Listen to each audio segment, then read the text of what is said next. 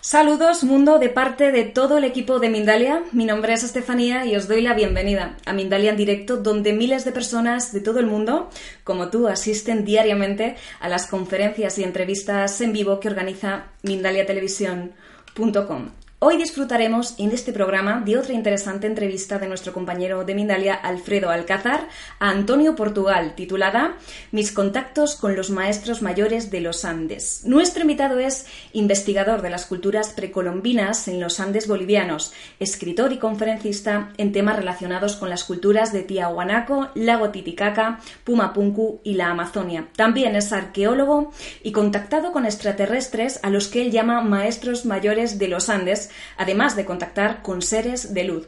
Está especializado en teorías no científicas, actualmente intentando decodificar los jeroglíficos en las piezas líticas de Tiahuanaco, los monumentos megalitos y los materiales de andesita y arenisca del lugar. Ha escrito seis libros hasta 2007, los cuales han sido traducidos al inglés, francés, italiano y al idioma andino. Nuestro invitado ha participado en múltiples conferencias alrededor del mundo, así como en programas de televisión como History Channel, junto al escritor español JJ Benítez y el investigador Giorgio Zucalos.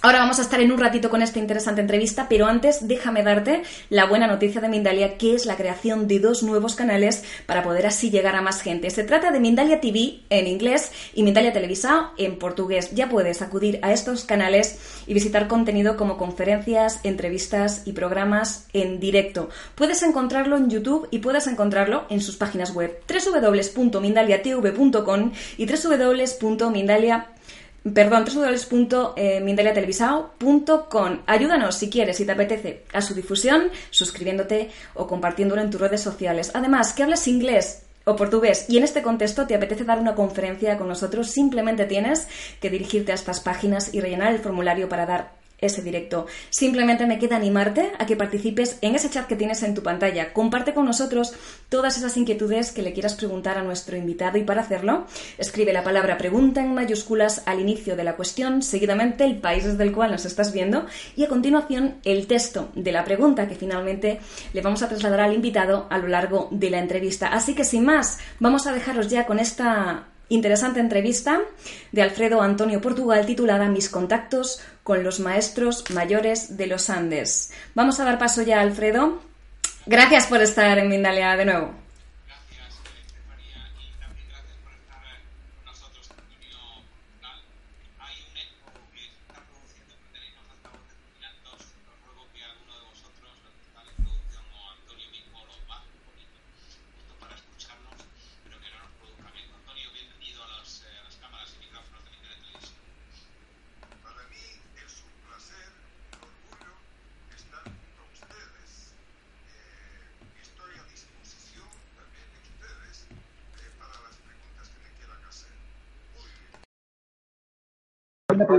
Mi primera pregunta, Antonio, es eh, eh, ¿cuáles han sido los contactos que has tenido con los que tú llamas los maestros mayores de los Andes? Bueno, en realidad los maestros eh, de los Andes son los apuachachilas. Los apuachachilas es una palabra ainara. ¿Aló? ¿Me estaba escuchando? Sí, sí, te estoy escuchando y te estoy viendo. Ya. Los apuachachilas son los espíritus tutelares de las grandes montañas de los Andes. Son los que perduran desde siempre cuidándonos a todos los que hemos nacido en esta parte del mundo. Además, ¿no? somos parte de la Pachamama o de la Madre Tierra.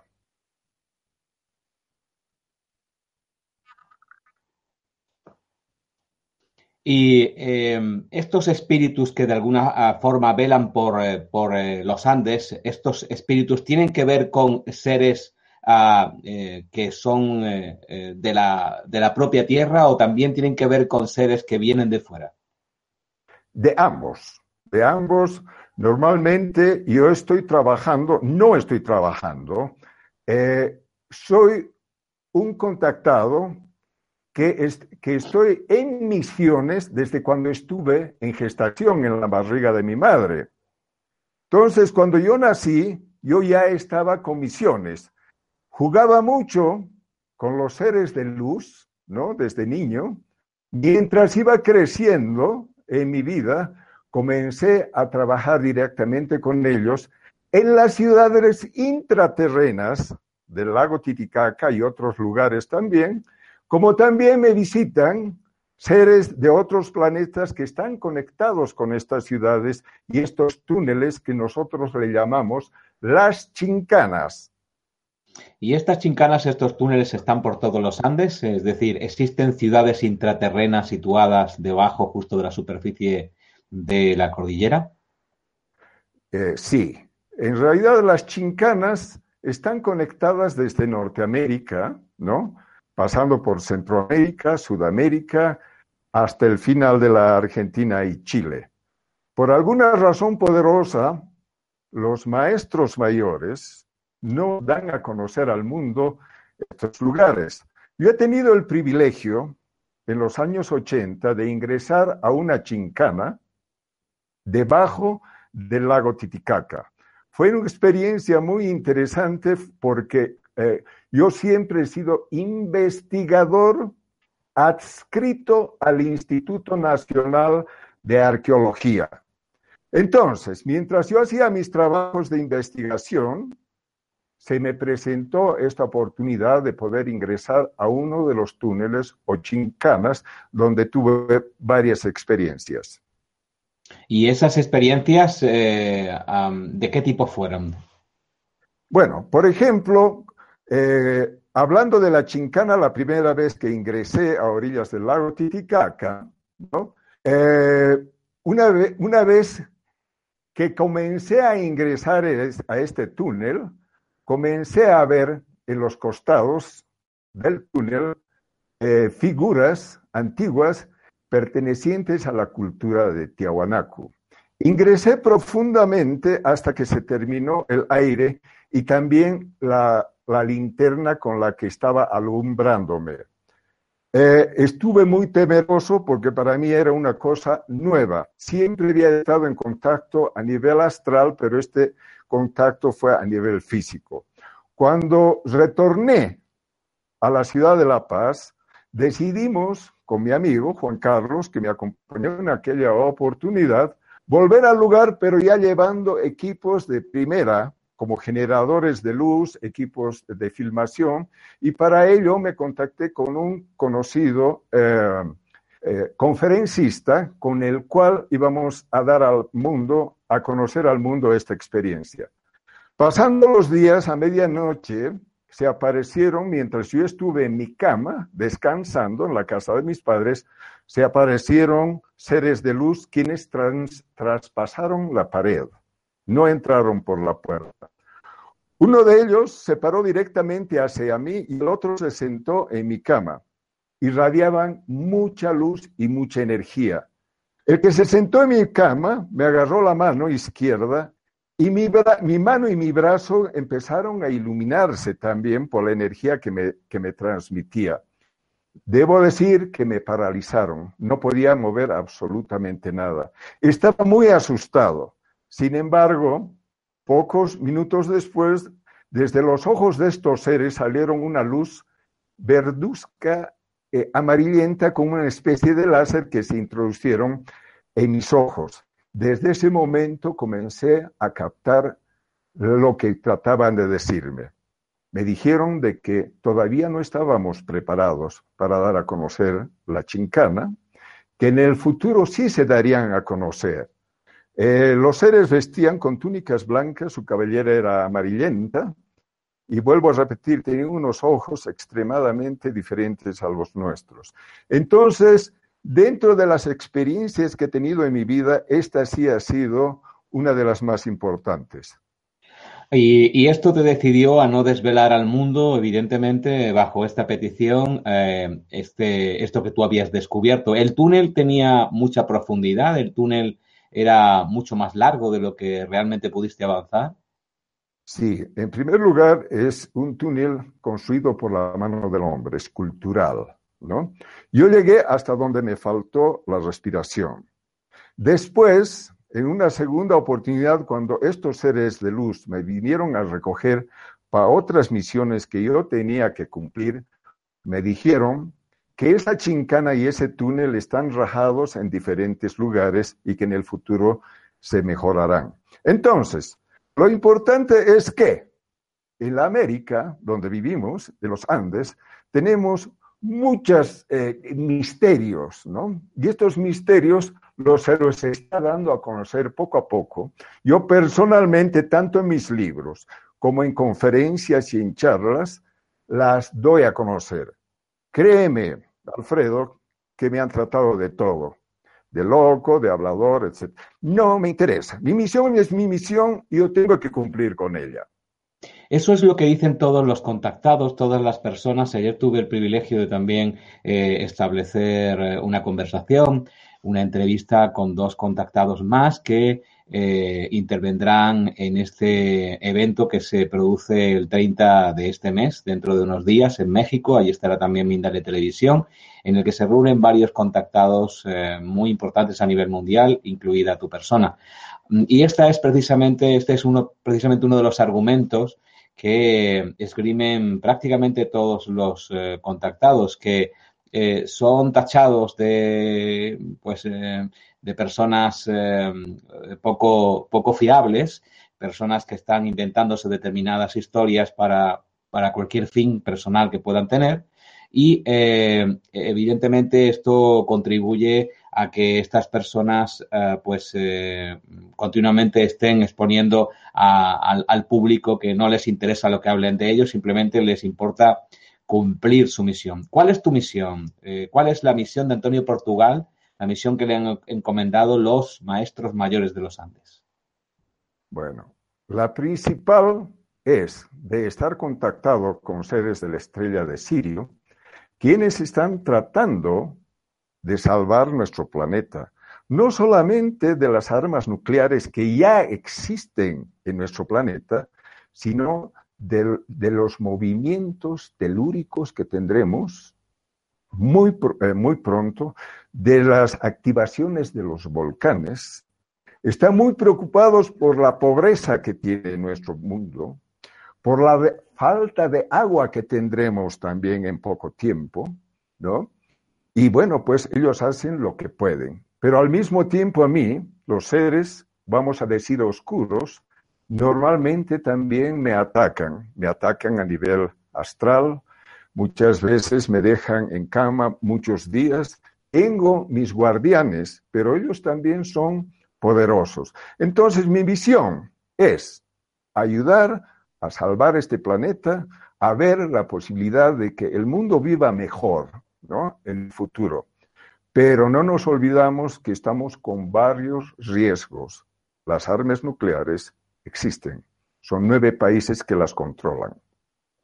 Ajá. Eh, bueno, pues hay, una miscelánea de, de, problemas urgentes que tiene nuestro planeta Tierra no solamente las armas nucleares, sino otros que tú has mencionado. Evidentemente, la nuclearización y es algo, es algo muy, muy vigente, sobre todo en los últimos tiempos con contactos entre Estados Unidos y otros países que quieren acceder a ella. Em, realmente, ¿cómo puede ser esta ayuda que nos plantean eh, estos seres que vienen de distintas, eh, de distintos lugares en el universo, en este caso, como tú dices, de Sirio. ¿Qué tipo de ayuda plantean? ¿Cómo pueden ayudarnos? Porque hay mucha gente que nos estará viendo y estará diciendo, pues si ellos tienen una tecnología suficientemente adecuada como para eh, tener incluso ciudades intraterrenas o venir de estrellas lejanas, pues que no pueden salvarnos y ya. ¿Por qué esperan? ¿A qué esperan? ¿Qué es lo que está pasando? ¿Por qué el contacto no se establece de tal forma que sea abierta y podamos de alguna manera decidir el destino de la humanidad sin tener que estar, bueno, pues eh, hablando poco a poco ya vendrá y, siempre es en un futuro eh, que nunca llega. Bueno, lo primero que quieren hacer es una transformación del ser humano. Estamos muy, muy metalizados en el mundo. A mucha gente y a la mayoría les interesa más la parte económica. y están descuidando la parte espiritual que es tan importante. Desde ya puedo informar que los niños que han nacido el año 2000 hasta ahora ya tienen nuevos, por decir así, chips. Son mejor programados, ¿no? Pero también están muy metidos en la tecnología. Tenemos que ver, y eso es lo que me dijeron, de que seamos más espirituales, que dependamos más de cualquier cosa, de estar en ayuda del prójimo.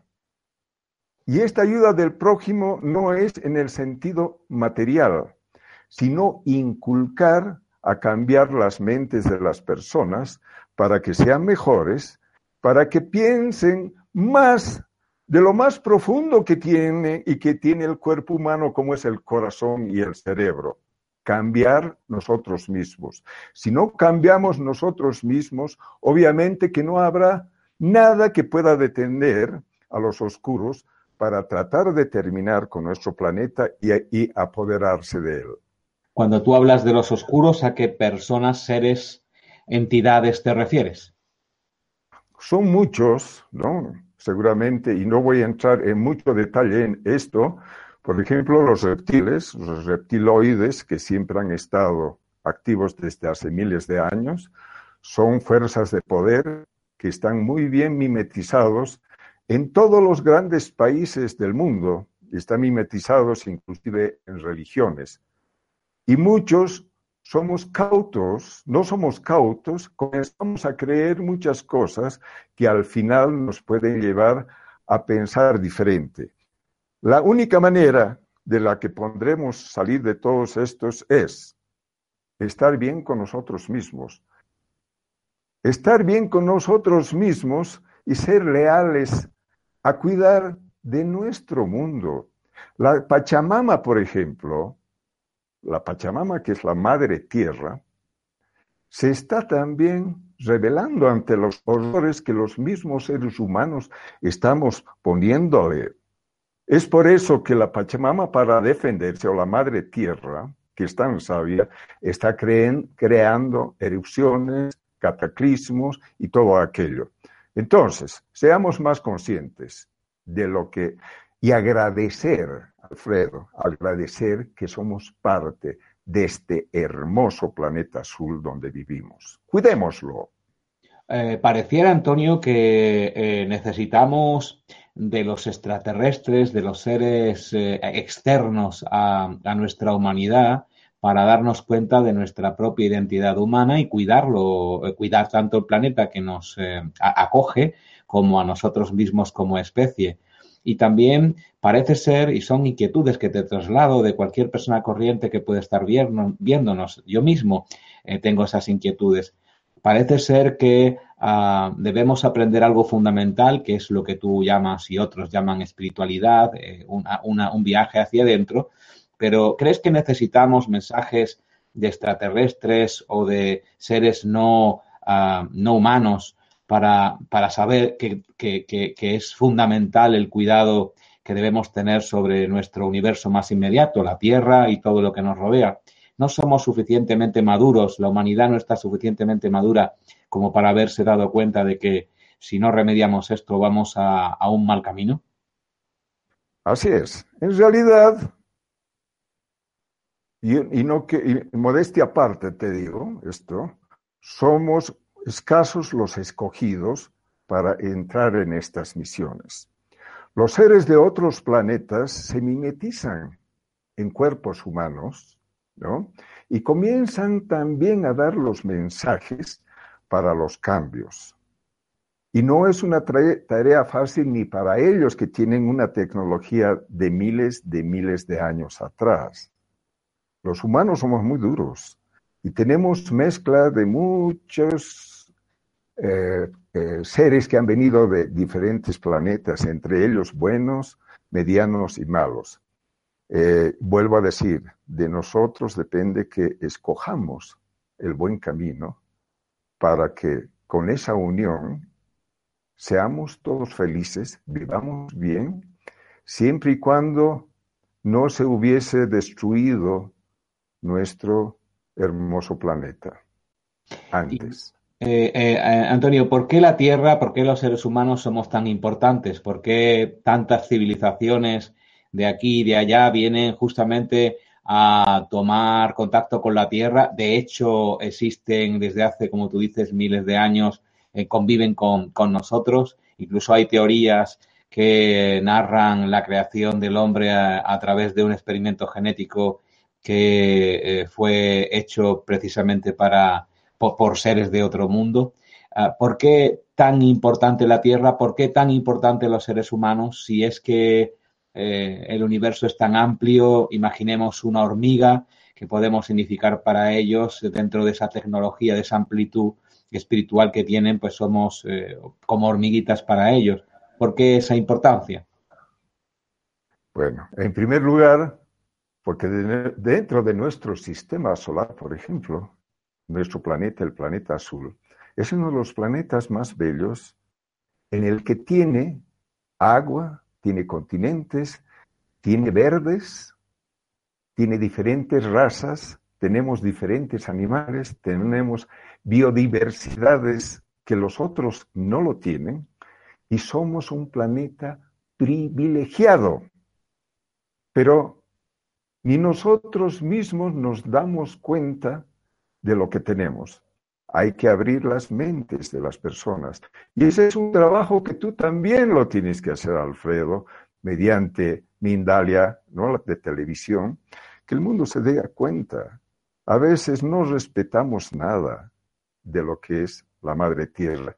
Están destruyendo grandes bosques, grandes bosques, por papel y madera, y nos están quitando el oxígeno. Tengo que decirte también que yo de joven he sido esquiador en mi vida. Y teníamos el centro de esquí más alto del mundo. Esquiábamos a 5.200 metros de altura. Y para ello teníamos, creo, pulmones mucho más grandes, imagínate. Ese centro de esquí del que te hablo, el centro de esquí se llama Chacaltaya. Ya no existen los glaciares donde esquiábamos. El calentamiento global y mano del hombre ha influido mucho en la desaparición de esta montaña y lamento tener que decir que las demás montañas andinas se están derritiendo a una velocidad impresionante y de aquí a pocos años no tendremos aquellas aguas de sobrevivencia tanto para el ser humano como para la agricultura y otros fines. Estamos hablando con Antonio Portugal, que es contactado, aparte de un científico y un buscador interesado por las culturas andinas y por todos los secretos que allí están eh, pues eh, ocurriendo y que han ocurrido desde hace muchos eh, miles de años, incluso ciudades intraterrenas. Vamos a dar paso, Antonio, dentro de un, ratito a las preguntas que ya se están suscitando y eh, se están suscitando y que están eh, viniendo desde distintas partes del mundo, México, Italia, Estados Unidos, eh, Guatemala. Pero eso será dentro de un ratito. pido a las personas que sientan interés por que Antonio les, Antonio Portugal les responda a, esas preguntas que, quieren hacer, que lo hagan, que lo hagan eh, a lo largo de esta conversación que mantenemos con él en directo, para que él pueda responder. Mientras tanto, ah, en estas preguntas que estoy repasando así rápidamente antes de hacértelas, eh, estoy comprobando que las personas piden pruebas físicas, que las personas eh, que intentan creerte, que intentan convencerse de tus palabras, también quieren eh, eh, comprobar físicamente, comprobar con pruebas que todo lo que dices eh, está avalado por las mismas. ¿Hay algún tipo de prueba, algún tipo de, de, muestra que tú puedas dar de que lo que estás diciendo, de que las ciudades intraterrenas, de que los túneles, de que los seres que tienen contacto contigo y nos piden una mayor conciencia, realmente existen? Existen. Y lamento decir a los que están haciendo esta pregunta que no es el momento para poner eh, pruebas físicas. Nuestra misión es solamente espiritual. Yo personalmente no puedo demostrar al mundo ni a nadie las experiencias que tengo. Los que quieran creer, que crean. Los que no quieran creer, les dejo esa duda y con el todo el respeto que se merecen. Yo respeto a todos los seres humanos, a los animales y todo lo que nos rodea. Pero hay cuestiones que yo no puedo dar a conocer todavía. Bien, eh, cada vez que te preguntamos esto nos dices que no, no puedes avanzar. ¿Es que te lo han pedido expresamente? En muchas eh, entrevistas he tenido la misma pregunta y la respuesta ha sido la misma. Yo mentiría si comienzo a crear cuestiones que, que no son. Es preferible decir las cosas tal como yo las veo. Espero que de aquí a un tiempo se pueda dar cuestiones físicas, y espero de corazón. Hay mucha incertidumbre en el mundo, en la mente de los seres humanos. Confórmense de que estamos aún vivos y mantengámonos de esa manera.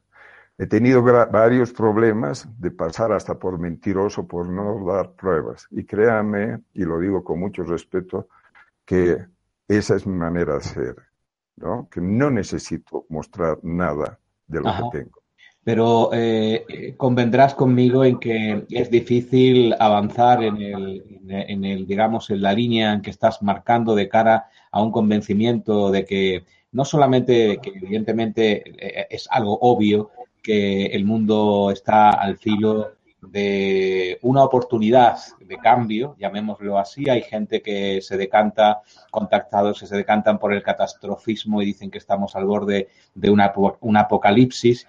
Y hay también eh, otras personas que dicen que todavía es posible, la mejora es posible. Eh, la oportunidad está ahí para el ser humano también, tiene que verla, como tú también acabas de apuntar. Pero es difícil seguir esa línea argumental cuando no, no, de alguna manera, no, no, se soporta en pruebas, aunque tú tienes todo el derecho a poder, evidentemente, eh, decir lo que acabas de decir. Sin embargo, eh, te planteo algo para que reflexionemos juntos y que lo hagas eh, conmigo y, en público. Si los seres oscuros, los que llamamos reptilianos u otros nombres, eh, están en una continua injerencia, están mezclados con la población, incluso en grandes cargos eh, de gobiernos importantes en este, en este planeta. Eh, esos oscuros están continuamente interviniendo en, la humanidad para llevarla hacia unos derroteros, quién sabe, derroteros que no son muy, muy, muy positivos. ¿Por qué no hay una intervención clara, una intervención física también? Eh, si es que eh, nos dices que la hay, pues explícanosla. Pero desde mi punto de vista, ¿por qué no hay una clara eh, visión, una un claro manifiesto de estos seres de luz, de estos seres que están por, la, por el trabajo de, mejorar la humanidad y que demos un salto espiritual que nos pueda salvar del holocausto? ¿Por qué no hay esa intervención clara por parte de los seres de luz? Bueno, vuelvo a repetir se mimetizan, están en todas las ciudades gigantes. Ellos eh, están todavía con la misión de poder resolver muchos problemas, pero también dejan de que cada ser humano resuelva su problema. Es una responsabilidad de nosotros mismos. No siempre esperemos que seres de otros planetas o los maestros